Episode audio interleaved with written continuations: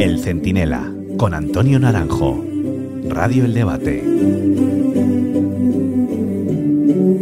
Sánchez ha querido convertir el Congreso en el Capitolio americano, asimismo en Joe Biden y a los manifestantes pacíficos de toda España en los asaltantes de Washington capitaneados por Donald Trump.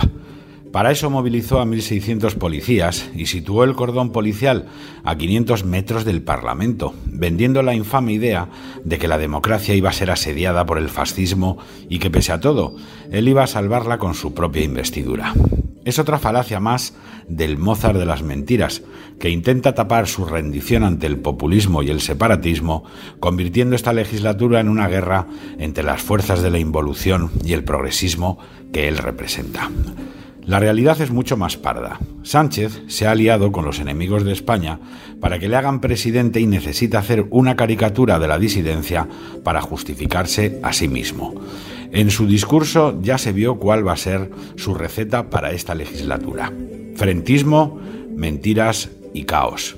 Este va a ser el procés de Sánchez y es un procés todavía peor que el de su amigo Puigdemont.